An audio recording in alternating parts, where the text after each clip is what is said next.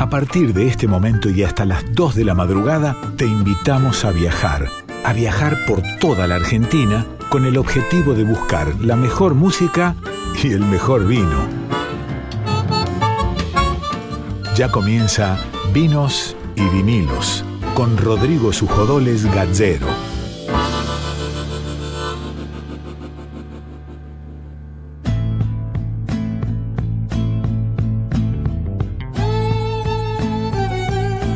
Hola, ¿cómo les va? Muy pero muy buenas noches. Bienvenidos a una nueva emisión de Vinos y Vinilos acá en Radio Nacional Folclórica.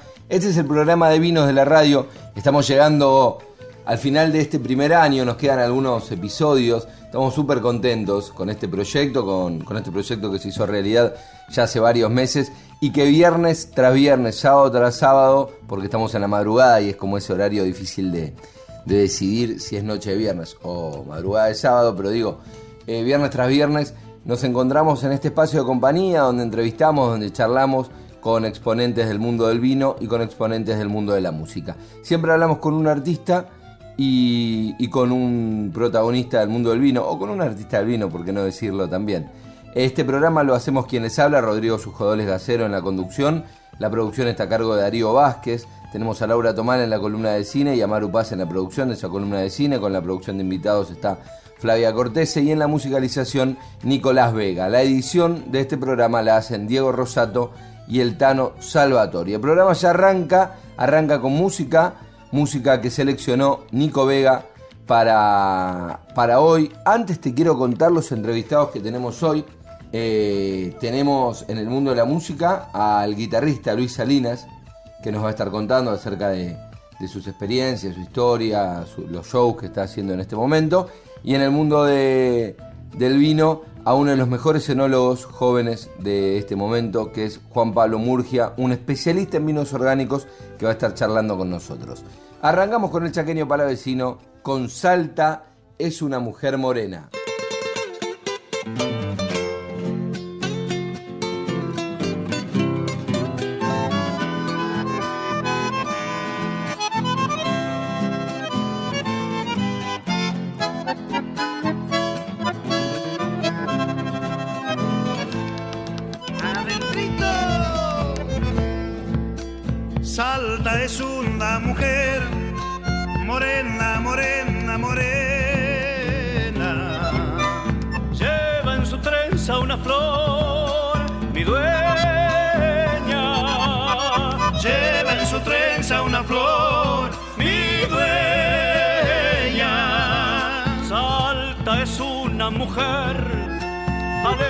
Bonita y risueña.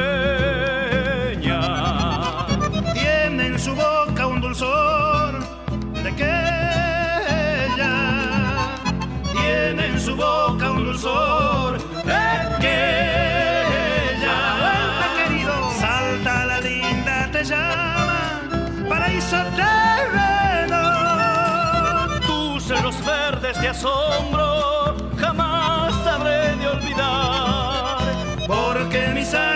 te llevo salta querido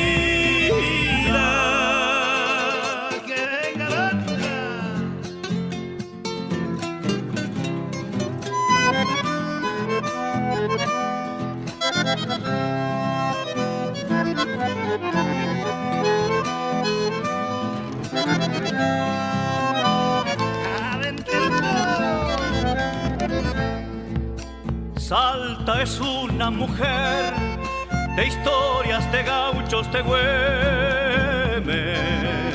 Y en su memoria quedó por siempre. Y en su memoria quedó por siempre. A Capayate me iré cantando por los medanales. Y con vinito de allá, macharme.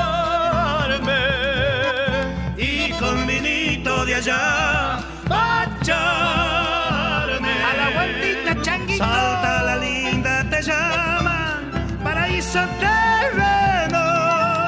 Tus cerros verdes de asombro, jamás habré de olvidar. Se acaba, se acaba. Porque en mi nomás. sangre te llevo,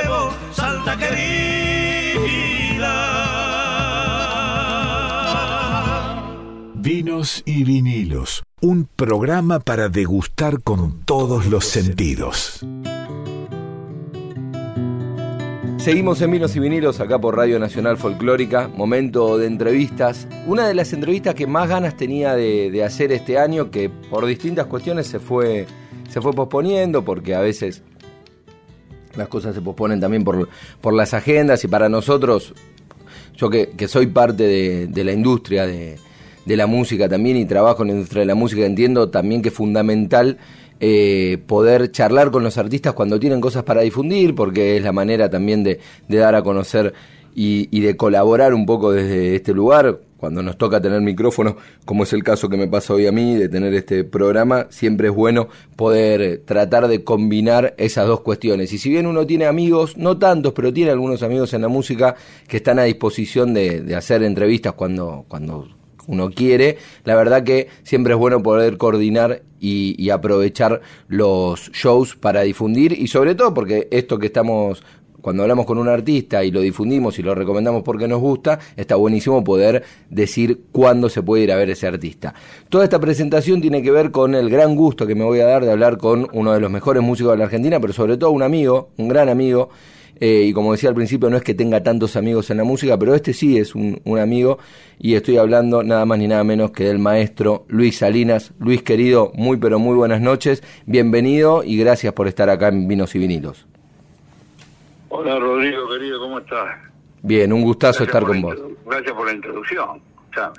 bueno, que somos amigos es una es un regalo de la vida, de tener amigos dentro del ambiente, ¿no? Y, poder hacer cosas juntos. Exactamente, como decís, es un placer poder laburar eh, en este sentido así con, con amigos. Y bueno, y en eso estamos ahora, Luis, que está presentando un, ciclo que, digo, está presentando porque arrancó en octubre, tuvo varias fechas y ahora le quedan fechas en noviembre de tu espectáculo que es Luis Salinas en concierto, que, en el cual te das la, el gusto y la oportunidad y la posibilidad de mostrarte haciendo diferentes estilos musicales, diferentes géneros, porque además también tenés la experiencia y, entre comillas, la aprobación de los grandes maestros de cada uno de esos géneros que con quienes tocaste y quienes te dieron, entre comillas, la venia como para poder tocar con autoridad funky, latin jazz, bossa nova, bolero, tango, folclore, esos últimos géneros ya los tocaste en este ciclo, pero son tienen que ver con tu repertorio, ¿no? Sí, bueno, como bien decís, eh, bueno, la dicha de... Alguna vez yo traté de explicar mi libertad artística, ¿no? Pasó Rubén Juárez al lado mío y me dijo, no explique tanto, tocar. la música no se explica tanto, se toca. Pero para mí es un regalo de la vida, como yo me crié escuchando todo tipo de música, eso después salió mi forma de tocar y de componer y todo lo que hice y hago. Eh, pero no es solamente eso, sino tener la dicha de que, como bien dijiste, ser autorizado por autorizado por los, las autoridades de, cada género, ¿no? Como me pasó con con artistas de blues, de jazz o de, de, de, punk o de, música brasileña o salsa o candón, de los referentes, tuve la dicha de, tocar con ellos y, este, tener amistad en muchos casos, ¿no? Y eso ahora está trasladado a mi hijo Juan, entonces, eh, es más especial, como lo, lo es volver a tocar en el Tazo, porque vos sabés bien, mi historia en el Tazo de muchos años, hace, bueno, antes de la pandemia, generalmente el mes de junio era el mes del Tazo, porque me daba la posibilidad, en lugar de hacer un ciclo y poder tocar un día música argentina, o, o un día tango, otro día folclore, otro día lo de Latin Jazz, otro día lo de blues, funk y todo eso, y eso además coincidía con los cumpleaños de mi hijo Juan el 4 de junio, mi cumpleaños el 24 de junio, el 28 cumpleaños de, mi amada Rita, ¿no? Entonces era era como, el caso es como una, una, casa de familia, de amigos y, y toda la relación que se da con el público ahí, ¿no? Claro. Además de tenerte en este caso trabajando también con vos, que para mí es importante, poder eh, eh, hacerlo. Entonces volver, eh, después de estas cosas que sufrimos todos, de no poder tocar y bueno, que no pudimos, las casas no se abrían y todas esas cosas, en este momento se valora el doble, ¿no? Para mí. Y, eh, y volver, como ya hicimos, tocamos eh, la primera vez música argentina, la segunda una cosa más latina y ahora es volver a tocar los funk, blues, el jazz, con, en este caso, con dos bateristas extraordinarios que tenemos, uno el Bolsa González, que tocaba con Papo, entre otras cosas, eh, hermano de Alambre. que es un grande, y, eh, Sebastián Penseré, que es un genio, también alguien que, uno de los mejores bateristas y, un gran amigo. Y con Patán Vidal, que, bueno, es uno de los mejores tipos del ambiente y un músico extraordinario, un músico que ha probado lo que es tocando blues y todo eso, tocando allá en Estados Unidos, con, con, músicos de blues de allá, ¿no? Y ha tocado acá con todos. Así que, y la frutilla del postre que es tocar con Juan, ¿no? Así que es muy especial para mí estos conciertos en, en el Tazo. Luis, contame cómo es eso de que para, para mí o para cualquier tipo por ahí es imposible, pero vos lo haces con, con total facilidad. ¿Cómo es eso de, de, eso, de poder formatear la cabeza eh, como para pasar de un género a otro, ¿no? En una semana, como te pasa en algunos casos, o en algunos shows donde pasás de género a otro. ¿Es algo que, que lo tenés con vos, que no te genera eh, mayor dificultad? ¿Es algo que lo fuiste eh, entrenando y practicando, que con el tiempo lo empezaste, o, es natural, está dentro tuyo, los géneros están adentro tuyo y lo sacas para adelante? Bueno, el verdadero Luis Salinas se me fue hace un mes más o menos más. sí. Que me dijo que él cuando tenía 11 años tocaba, ya que estamos hablando en radio, tocaba con un pie el hi-hat, con otro pie el bombo, la guitarra la armónica, una especie así de niño orquesta. Y él tocaba todo tipo de música. Claro. Ya venía natural, él por supuesto tocaba chamamé porque era chaqueño, pero le gustaba tocar alemán, le gustaba y él siempre decía que, que lo importante es la creatividad y la honestidad. Y así tocaba él todos los géneros, y yo soy como una continuación de él.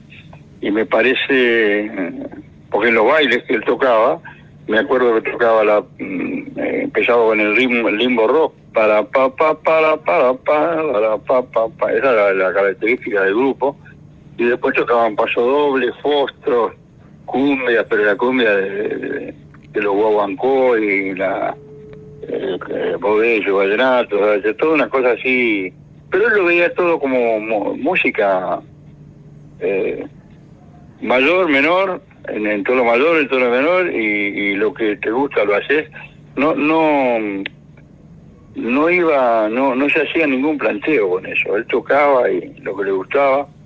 Y eso es más o menos lo que hice yo y sigo haciendo. No, no. Tiene que ver con lo que he escuchado. He tocado mucho arriba de los discos, en vivo sobre todo, y eso engancharme. Tuve mucho tiempo de, cuando era chico de tocar en peñas, de tango de, de folclore. Después se dio ir al papagayo y ahí aprendí a tocar la música latina, ¿no? La salsa, el candombe, la música brasileña. Y después se salió mi forma, me acuerdo que yo decía, bueno, en estas músicas de salsa, de jazz, de esto, puedo tocar el tema, improvisar, bueno, voy a tratar de hacer lo mismo en nuestra música.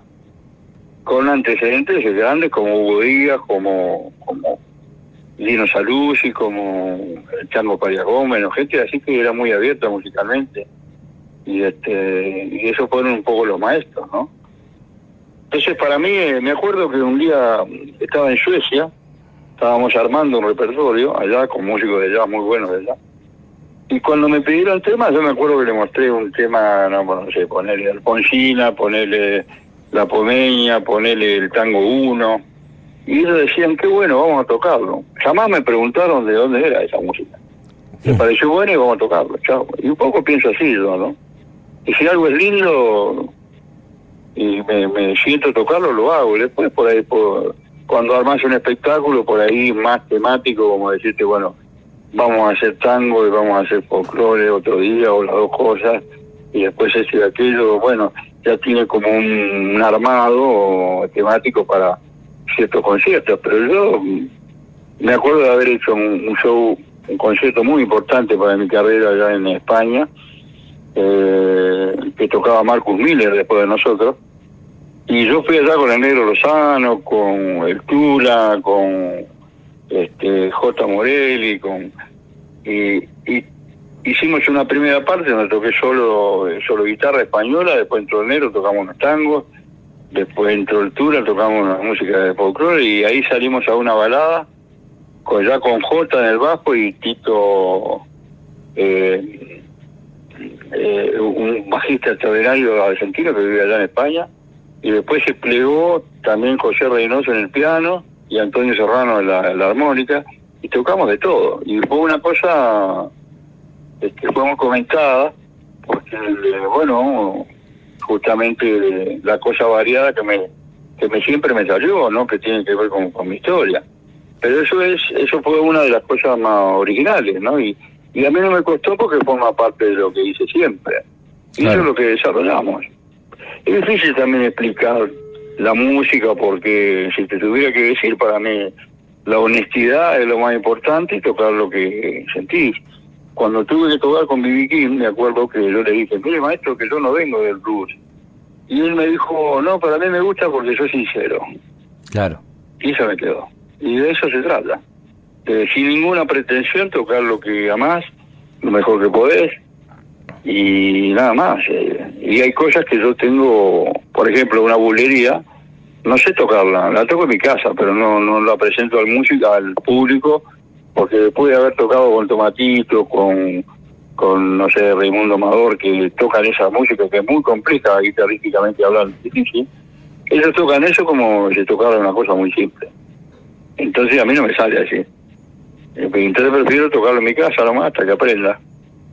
Porque también eh, hay una cosa que se llama respeto, ¿no? A, sido esos músicos, a esa cultura.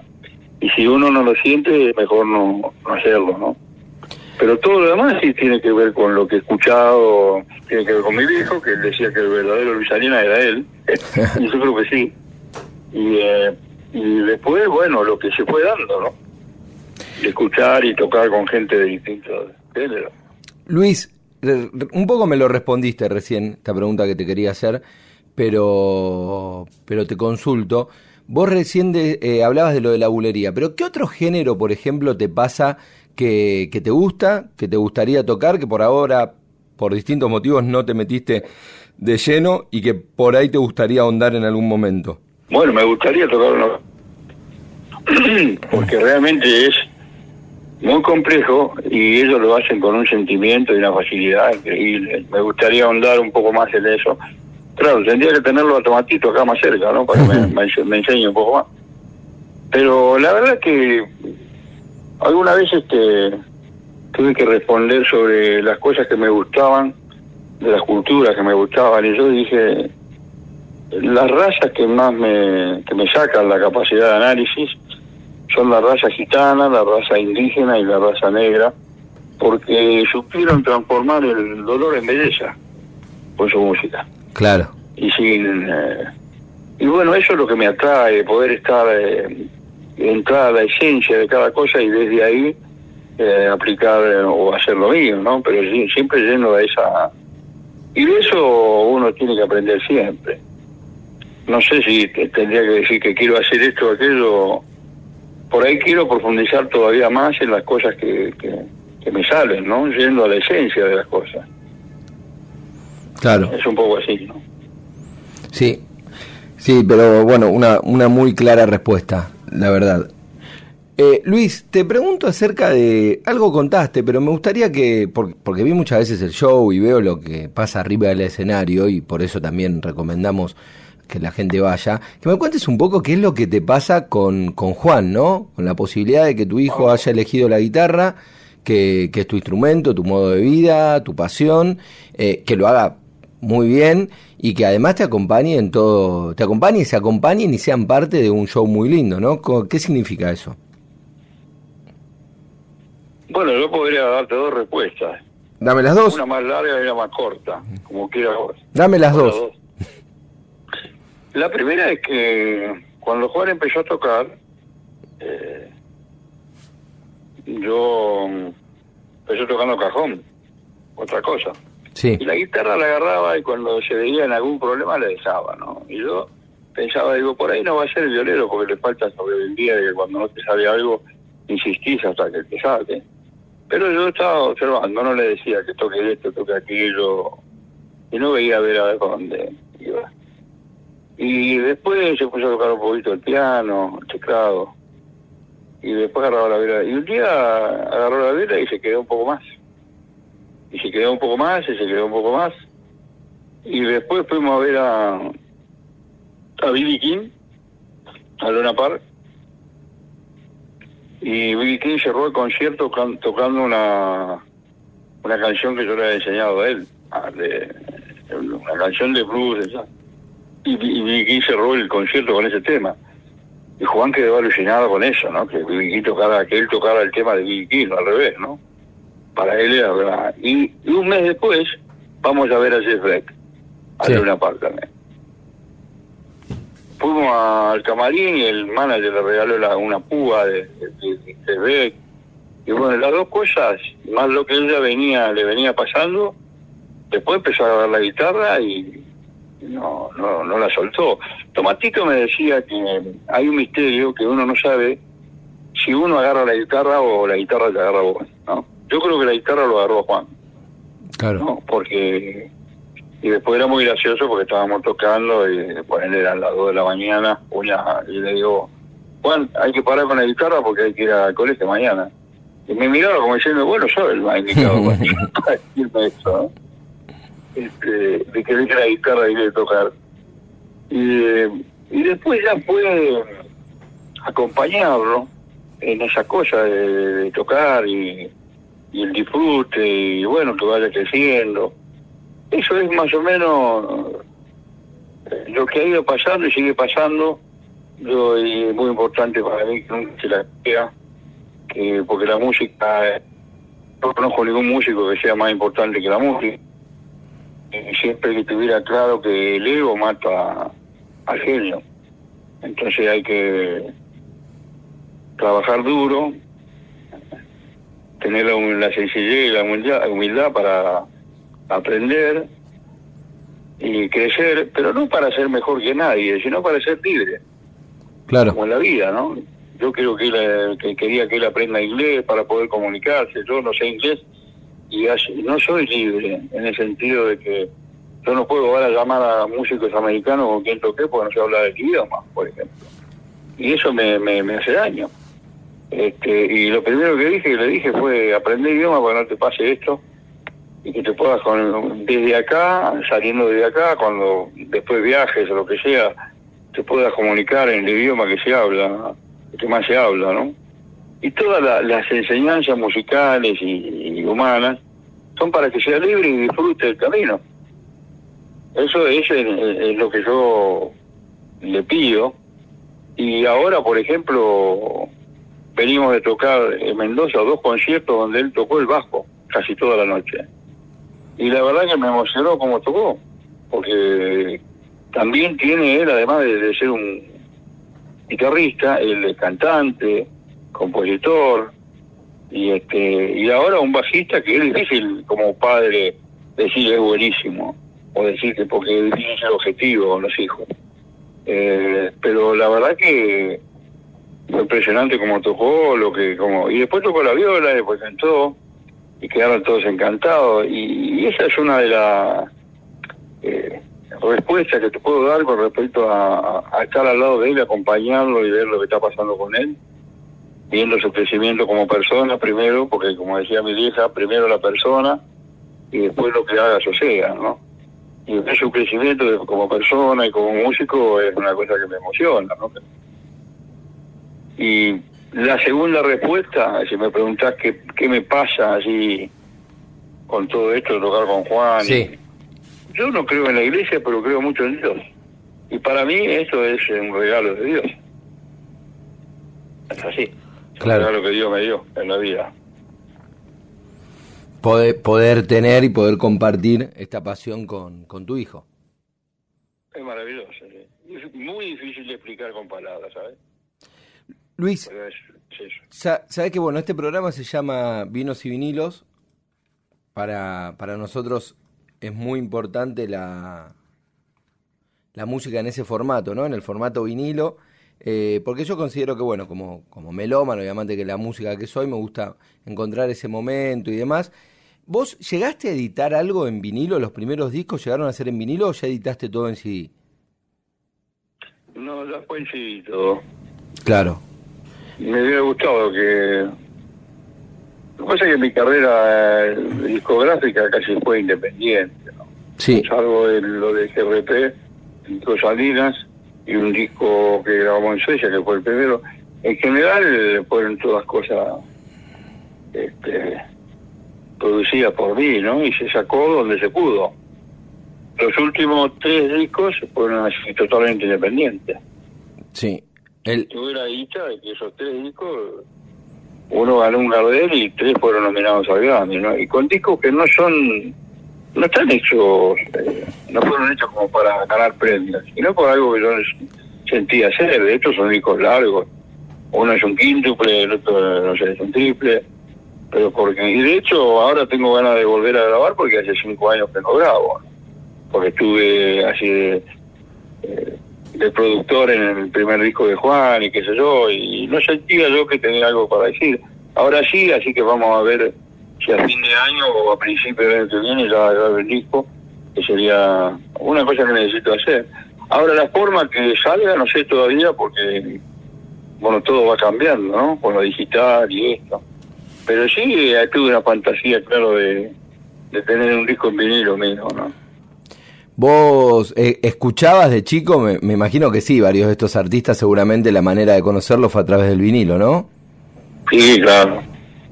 Sí, vos sabés que yo iba, cuando era pibe, y tenía que viajar a Monterrey, había una disquería que había en Constitución, que el tipo tenía unos discos extraordinarios de jazz. Y lo vendía a dos pesos, porque no compraba nadie eso, ¿viste? Eh, y yo me armé una, una discoteca impresionante, de Sarah Bogan, de Charlie Parker, de Coltrane, de, de, el tipo era un, un loco de jazz, ¿viste? Y de esa música, bueno, de la música brasileña, salsa también, pero más del jazz. Y resulta que, me, después con el tiempo, cuando quise comprar para regalar, esos discos salen carísimos. Pero yo tuve la suerte de, de enganchar a, a esa casa que, no está mal, ¿no? Pero me llevaba discos, este, y tenía un tocadisco que andaba bastante bien y llegaba de el centro, llegaba a casa y, no podía dormir hasta, hasta no escuchar los discos. Claro. Pero sí es verdad lo que decís vos, que ahora eh, son bastante caros. Eh, tal vez en, en algún momento eran baratos, pero bueno, ahora son son bastante caros. Pero bueno, ya si tiene si tiene que pasar, pasará. Decime qué, no, decime qué es lo que no está caro. Claro. ahora. Eh, ahí, ahí está el enunciado, entonces. Sí, sí, sí. Ahí, está el enunciado. Bueno, lo que no está caro, te voy a decir, lo que no está caro son las entradas para ir a ver a Luis Salinas al, al Torcuato Tazo, que están a un precio eh, lógico y lo pueden comprar a través de la página del Torcuato Tazo, en torcuatotazo.com.ar. Ahí van a encontrar toda la información de los próximos dos shows que va a estar haciendo Luis Salinas en concierto, con grandes invitados, en todos va a estar Juan y va a estar Patán Vidal y después van a ir cambiando los, los bateristas y nos vamos a encontrar con una gran cantidad de géneros musicales que interpreta Luis. Ya hizo, ya pasó la parte de música argentina con folclore y tango y ahora este venimos. en este caso será con la guitarra eléctrica, además también que ahora me dio el gusto de volver a tocar un poco más la guitarra eléctrica en, en, los shows que hicimos en Mendoza, que fue en un lugar muy lindo, que se puede tocar Tito Guitar y Bagueto y este y volver a un poco a la guitarra eléctrica también en sentido un poco más joven. Y este porque los otros conciertos fueron con la guitarra española con la Godín guitarra de nylon. En este caso es volver a la a la guitarra eléctrica además con la fuerza que le da Juan también a la azul claro. Así que tiene ese significado también. Luis, te agradezco un montón por, por esta charla. Obviamente están todos los oyentes de Vinos y Vinilos invitados a estos shows que va a haber en el Tazo. Y, bueno, y hasta cualquier momento y cuando nos permita la radio poder volver a hacer shows, eh, perdón, shows no, poder volver a hacer entrevistas en el piso, me va a encantar poder entrevistarte con guitarra en mano y una charla bien distendida en los estudios de la radio. Mira, como decía un amigo mío, esto no va a quedar así. Así que ya iremos con la guitarra ahí a, tocar y charlar. En realidad... quiero mucho y bueno, es un placer para mí que charlemos de esto. Que a veces nos vemos y no hablamos de esto, hablamos de la, de la vida, de nuestros hijos, de, bueno, de lo que pasa como, como buenos amigos. Así que fue un placer hacer una, una nota con vos. El placer es mío, Luis. Alguna vez tuvimos la, oportunidad, pero siempre es un gusto hablar con vos. Voy a tratar para la próxima, en realidad, de hacer una nota con un guitarrista que me gusta mucho, que le pude hacer la prensa de, de, su, de su disco, eh, que es Juan Salinas. Y si quiere traer al bajista de ese disco a que venga la nota, bueno, que lo traiga. ¿Te parece? Ah, sí, por supuesto. Lo que pasa, viste, que no me pagó todavía. ¿Quién? Fui, el productor y bajista, todavía no pagó más. No, no, date por cobrado. Tenemos, era. Que tenemos que arreglar esa cuenta. Date por cobrado, era, ya está. Un gusto estar en el disco de Juan Salinas. Encima querés plata. Claro, y encima eh, él le invitó a Rita a cantar, ¿viste? Sí. mi hija. Y Rita en ese momento tenía 8 años, no me acuerdo. Ahora tiene 11 y lo miró fijo y le dijo, gracias por invitarme a cantar a tu disco. Así que imagínate esta situación, ¿no? Sí. Así que ojalá podamos ir los tres. Va, va a ser un gusto. tocar algo con vos, porque, viste, no te hagas el que lo tocas. No, no, yo no, yo por supuesto que no toco, pero tuve el gusto, tuve el gusto de, tuve el gusto de que me acompañaste, es un recuerdo que lo voy a tener para siempre, a comprar mi primera guitarra eh, y, pero bueno, después me tenés, que, me que enseñar a usarla. Pero la guitarra ya está. Luis, un enorme placer, un enorme placer, un gusto charlar con vos. Abrazo grande. ¿eh? Así pasaba Luis Salinas en Vinos y Vinilos acá por Radio Nacional Folclórica. Un gustazo de entrevista que pudimos compartir para todos ustedes. Vinos y Vinilos con Rodrigo Sujodoles Gallero.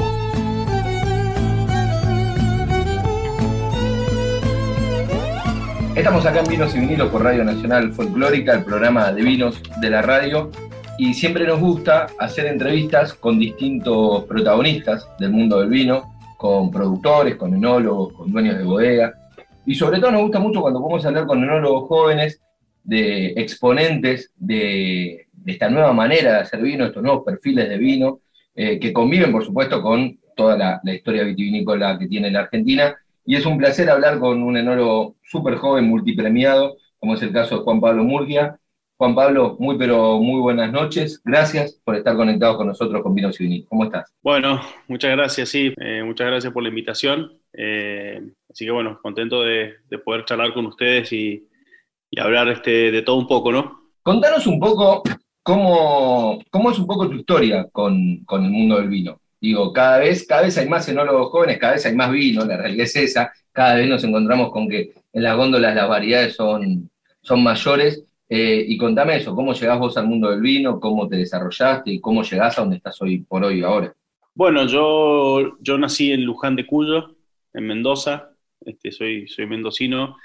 Eh, y bueno, mi familia siempre estuvo muy relacionada a la industria vitivinícola. Mi, mi abuelo era viticultor y bodeguero, eh, mi padre es viticultor también, este, actualmente. Y bueno, este, siempre, siempre estuve de alguna forma relacionado a, los viñedos y, al mundo del vino, este, así que bueno, estudié eh, licenciatura en enología y en industria de fruto hortícola, así que eso es lo que soy, este, enólogo.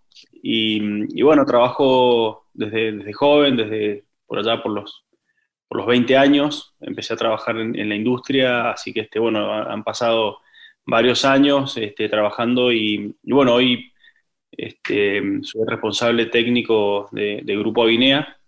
Bueno, en, el camino pasaron un montón de cosas, este, he pasado por, un montón de proyectos, pero, pero hace muchos años que trabajo en, en, este grupo, casi 15 o 15 aproximadamente, este, así que bueno, hoy me toca desempeñar una función de hacer vinos en, varios lugares, afortunadamente. Eh, ¿Cómo es eso de, hacer vinos en varios lugares? Me refiero, ¿vinos para varias bodegas o distintos lugares del mundo? No, vinos, este, eh, yo soy el gerente de enología de Grupo Avinea. Grupo Avinea es un grupo de proyectos eh, entre las cuales, bueno, se destacan Bodega Argento, que es este, nuestra marca core de mayor, mayor volumen y, y, distribución a nivel internacional, se vende en más de 50 países. Es que ayer sabiendo que teníamos la nota hoy, me tomé un Argento Reserva que, compré cerca de casa y es precioso, es vino riquísimo y súper bien de precio-calidad. Bueno, qué bueno, me, alegro que, lo hayas podido encontrar y, y sí, este... Sí, acá, acá como, como sabrás, los, los, famosos supermercados chinos tienen grandes variedades y tengo un chino ahí cerca de casa que lo vende ya, ya, ya precios súper buenos que entiendo que, bueno, que es, que es el precio de la bodega, ¿no? Sí, sí, más allá de, lo conveniente que puede ser comprar en un supermercado chino, este, es, es un poco la, una de nuestras, de nuestras este, bases, es siempre entregar una gran calidad a un precio este, conveniente y esa es, esa es una característica bastante, digamos, concreta de, en general de nuestras marcas, pero sobre todo de Bodega Argento. Este, una, una marca que, que se está instalando, estamos trabajando y desarrollando cada vez más en, el mercado argentino, eh, una marca que, que, ha sido exitosa en los últimos 20 años, sobre todo este, en exportación y principalmente en Europa. Y este, bueno, eh, hoy la hemos llevado a ser una marca más este, global y, y en eso obviamente que incluye Argentina y, Buenos Aires como un gran mercado, así que este, estamos trabajando fuertemente para que, para que Argento este, sea reconocida también acá a nivel nacional. Y eh, me estabas contando que yo justo te interrumpí. Argento es una de las marcas que tiene el grupo donde vos te desarrollás. Claro, es una de las bodegas, pero también tenemos bodega Pacheco Pereda, bodega Cuesta del Madero, bodega Cruz de Piedra y bodega Otronia. Esta última es la única que no está en Mendoza. Esta está en el sur de la provincia de Chubut, eh, casi en el límite con Santa Cruz. Es un proyecto muy interesante también. Es tremendo cómo va creciendo eh, la Patagonia, específicamente Chubut, ¿no? Con, esos blancos con tanto carácter y esos Pinot Noir que me imagino que, deben ser eh, algunos de los varietales que tiene la bodega, eh, que, bueno, que cada vez tienen más presencia y cada vez aparecen más en las góndolas los vinos de Chubut. Sí, bueno, este, en el caso de Chubut, por supuesto que es como una, este, una de las últimas provincias entrar en, la, en entrar en la escena del vino ¿no? nacional. Este, igual en el caso nuestro es bastante particular eh, porque, por supuesto, más allá de estar en Chubut, está en un lugar especial de Chubut. Este, tal vez la mayoría de las bodegas están en la zona noroeste de Chubut, en la comarca andina. Em, en el caso de nuestro proyecto que se llama Otronia, eh, está al otro extremo, ¿no? En el sur, este, a 800 kilómetros donde está este desarrollo de la comarca andina, como te decía, casi en el límite con Santa Cruz. Esto es el paralelo 45 sur, eh, probablemente el viñedo más austral del mundo. Digo probable porque, bueno, este, uno nunca sabe este, quién puede estar desarrollando un viñedo un poquito más abajo, pero, pero un proyecto de este, de este tamaño son 50 hectáreas, este, hoy con, con, una marca definida, concreta, que, que, ya se vende en más de 10 países este, en, en el mundo y, y, está en, en, Argentina este, con, con, una linda distribución y sobre todo con resultados extraordinarios. La verdad que ha sido una sorpresa este, tanto para propios y ajenos. Obviamente que siempre tuvimos mucha fe en este proyecto y, y las condiciones nos decían que los vinos iban a ser especiales, pero la verdad que se ha concretado que son, no son solo especiales, son excepcionales y estamos muy contentos con, con nuestro proyecto de la Patagonia. ¿Y cómo es manejar eh, eso, un grupo que tiene tantas bodegas tan distintas, que además de ser distintas, con vinos distintos y con zonas distintas, Juan? Bueno, este, hay una, una, sola forma este, de hacer esto y es con un gran equipo de trabajo. Este, no, hay, no hay mucho secreto, ¿no? Este, eh, en mi caso, eh, digamos, como gerente de enología, tengo enólogos que, que llevan adelante cada uno de estos proyectos este, como jefes y a su vez tienen este, una estructura de, enólogos también y, operativos que, bueno, que, llevan adelante el día a día. Este, y, bueno, creo que es, eh, organización, definición, equipos de trabajo, este, es la única forma de llevar adelante un proyecto de estas dimensiones, así que, este, y bueno, por suerte yo cuento con ese equipo, así que me, permite tener este, esta, posibilidad de poder eh, supervisar y ver este, múltiples proyectos. Juan Pablo, sabemos que tenés un especial desarrollo en los vinos orgánicos. Me gustaría que me cuentes acerca de eso, por qué esa búsqueda. Nosotros solemos hablar siempre con, con enólogos eh, abocados a, ese tema y es un mundo tremendo el del orgánico eh, y por eso siempre me gusta andar un poquito ahí. Bueno, sí, sí, este, para nosotros eh, el concepto orgánico eh, no, es algo nuevo, es, algo que está vinculado a, nuestra génesis como, como compañía, como, como marca, este, principalmente en Argento y, Otronia, que son las dos marcas que son 100% orgánicas, las dos bodegas que son 100% orgánicas. Eh, y este, más allá de la definición de orgánico, este, que es muy concreto, es un, es un programa este, que está, digamos, que, se maneja bajo una norma, una ley, que establece procedimientos este, concretos eh, y obviamente que hay que cumplirlos para poder este, certificar un viñedo orgánico y después certificar un vino orgánico. Eh, pero más allá de todo eso, eh, en el caso nuestro, este, al menos, hay, hay un poco más que eso, que tiene que ver con una filosofía de trabajo, una misión y una visión, que es parte de un, de un, concepto más global que, que, tiene que ver con la sustentabilidad. Eh, la sustentabilidad abarca sustentabilidad social, económica, de recursos naturales, y, y dentro, y dentro de, ese, de ese abanico de, de, recursos que uno busca este, hacer cada vez más sustentable está el viñedo, y por eso es que vamos orgánicos con, con todas nuestras fincas. Nosotros tenemos 355 hectáreas de viñedos orgánicos. En realidad son casi 400 con, con el viñedo de Otronia, de la Patagonia, pues, sumando Mendoza más, más Patagonia. Y este, y, pero más allá de, la certificación, del sello orgánico y de, de, las oportunidades comerciales o no que te puede dar esto, eh, nuestro concepto, nuestra, como decía, nuestra visión tiene que ver con, con un manejo de, nuestras fincas, con un manejo de nuestros vinos, que tiene que ver con un respeto, con el sistema agroecológico, sobre todo el viñedo, ¿no? que la, parte orgánica es, este, casi la gran, la gran, mayoría de trabajo está en, el viñedo, y, y, tiene que ver con eso, ¿no? con, con manejar un equilibrio con el sistema agroecológico sobre todo, por supuesto, por un concepto de conservación, pero sobre todo por un concepto de calidad. Este, nosotros estamos muy convencidos de que un manejo natural, de, como decía, con un equilibrio y sobre todo enfocado en los suelos y en la conservación de los suelos. Como sabemos, el manejo orgánico eh, no nos permite eh, el uso de productos químicos de síntesis para el manejo de malezas, por ejemplo, o para el manejo de plagas.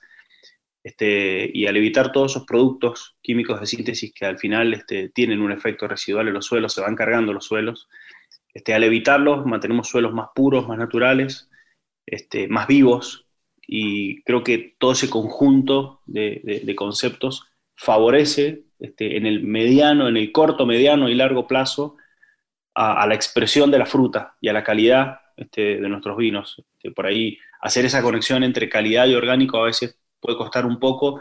Eh, cuando nos lo propusimos, obviamente que este, tenemos que comprobarlo. Hoy, después de más de 10 años de, manejar nuestros viñedos orgánicos, estamos convencidos de que la mejor calidad la obtenemos de, vinos manejados, de, viñedos manejados de forma natural, este, orgánicos. Juan, de, sé que es difícil porque es, como un poco hijos, ¿no? Pero digo, de toda la línea de vinos que, que tenés, de las distintas bodegas, ¿cuáles son, no sé, dos o tres botellas que vos las sentís totalmente tuyas por el sello que le diste y que realmente te, sentís orgulloso de, haberlos hecho. Yo sé que primero me vas a decir todos, pero digo, de, esos tres o cuatro particulares que me decís, no, este vino tiene mi sello porque fui por acá, lo conseguí esta planta.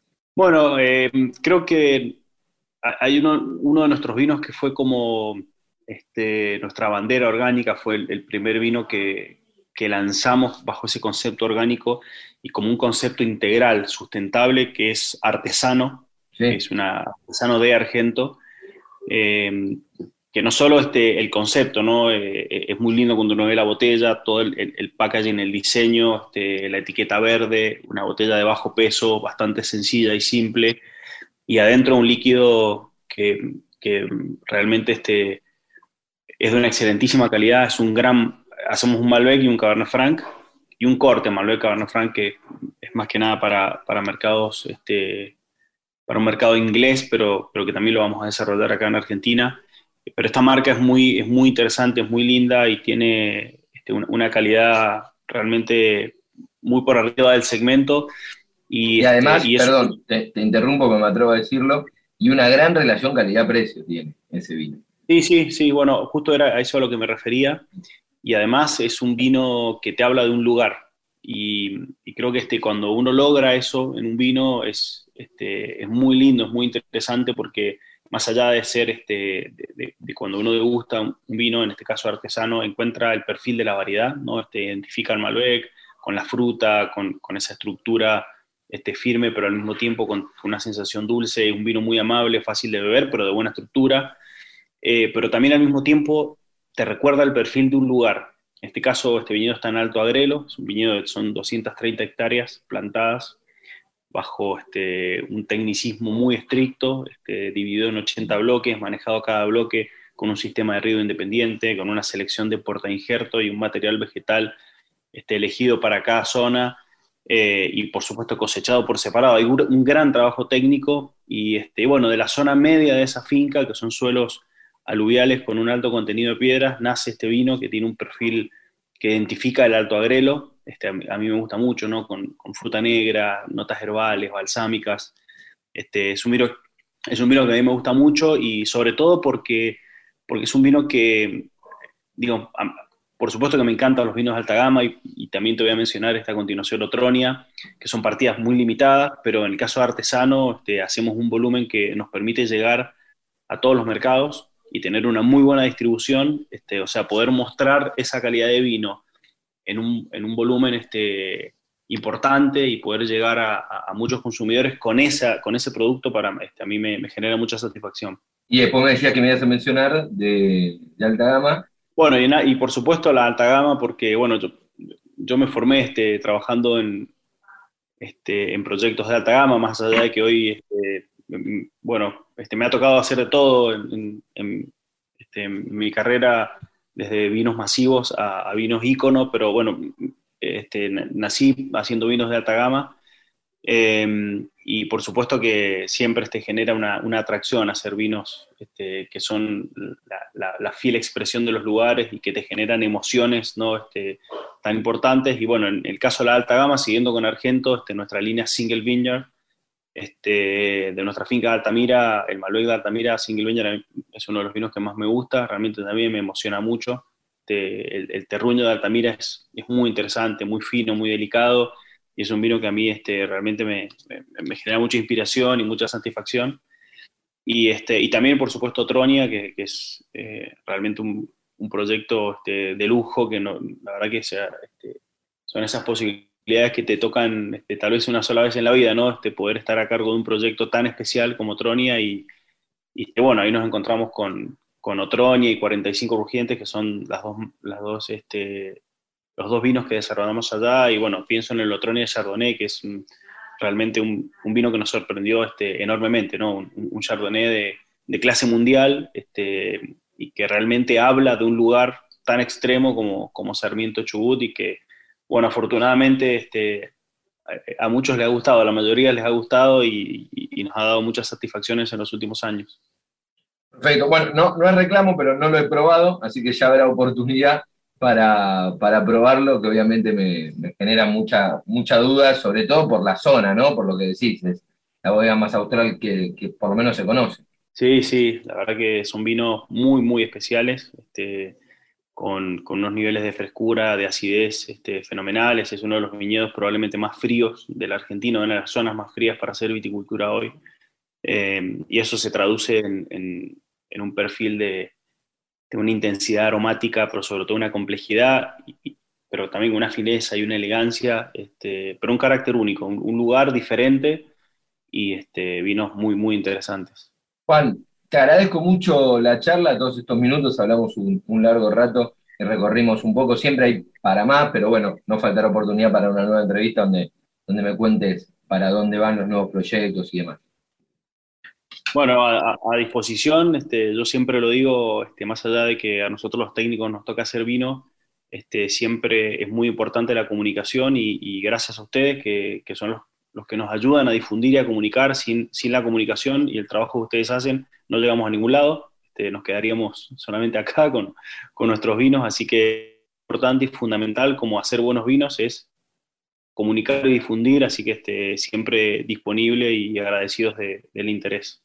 Los agradecidos somos nosotros, Juan. Fuerte abrazo, felicitaciones y gracias. Un abrazo muy grande, gracias. Así pasaba Juan Pablo Murga, uno de los enólogos jóvenes más reconocidos de la Argentina, multipremiado eh, y hacedor de grandes vinos como los que contaba en esta entrevista.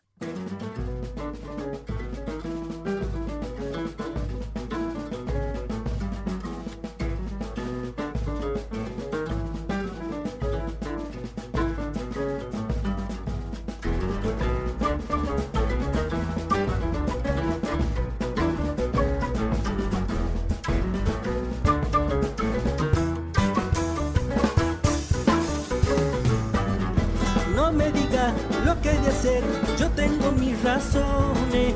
Quiero verlo y hablo porque me dé explicaciones. Le voy a pedir al cochino que cambie el destino que me hizo comprar.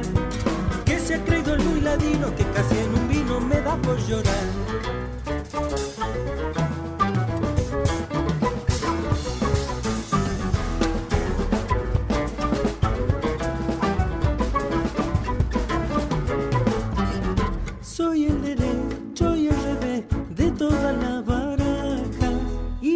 Razón del ser es lo que sube y baja. Soy el que derrama la copa encima de la ropa de cada mujer. Le moja los pechos oscuros y los pone duros, los hace crecer.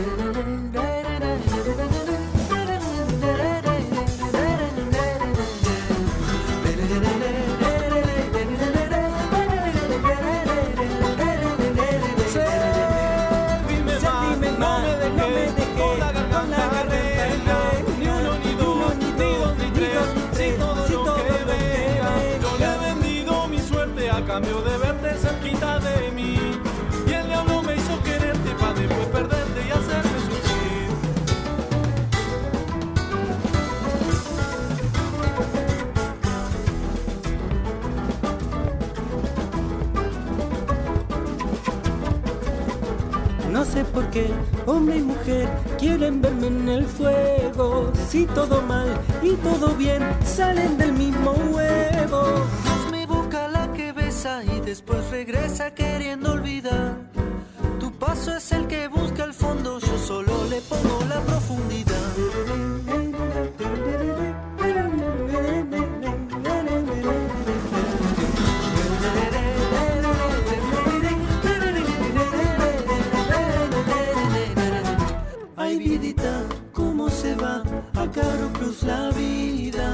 Siempre parece comenzar, pero ya está perdida. No me diga que nadie más va lo que digo. Si del total tengo el final y el resto lo consigo.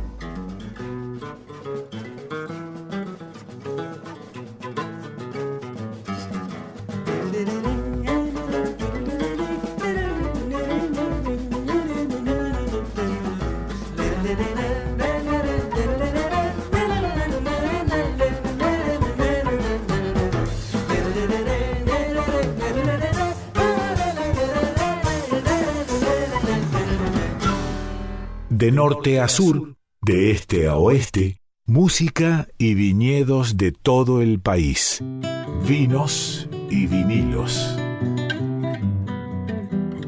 Y recién escuchábamos la entrevista con Juan Palomurgia, la canción que sonó después, seleccionada por Nico Vega, es de Acaseca Trío, Guayno del Diablo, una canción fantástica, un trío fantástico, musicalmente son increíbles los Acaseca y siempre nos gusta con, con Nico mucho pasarlos.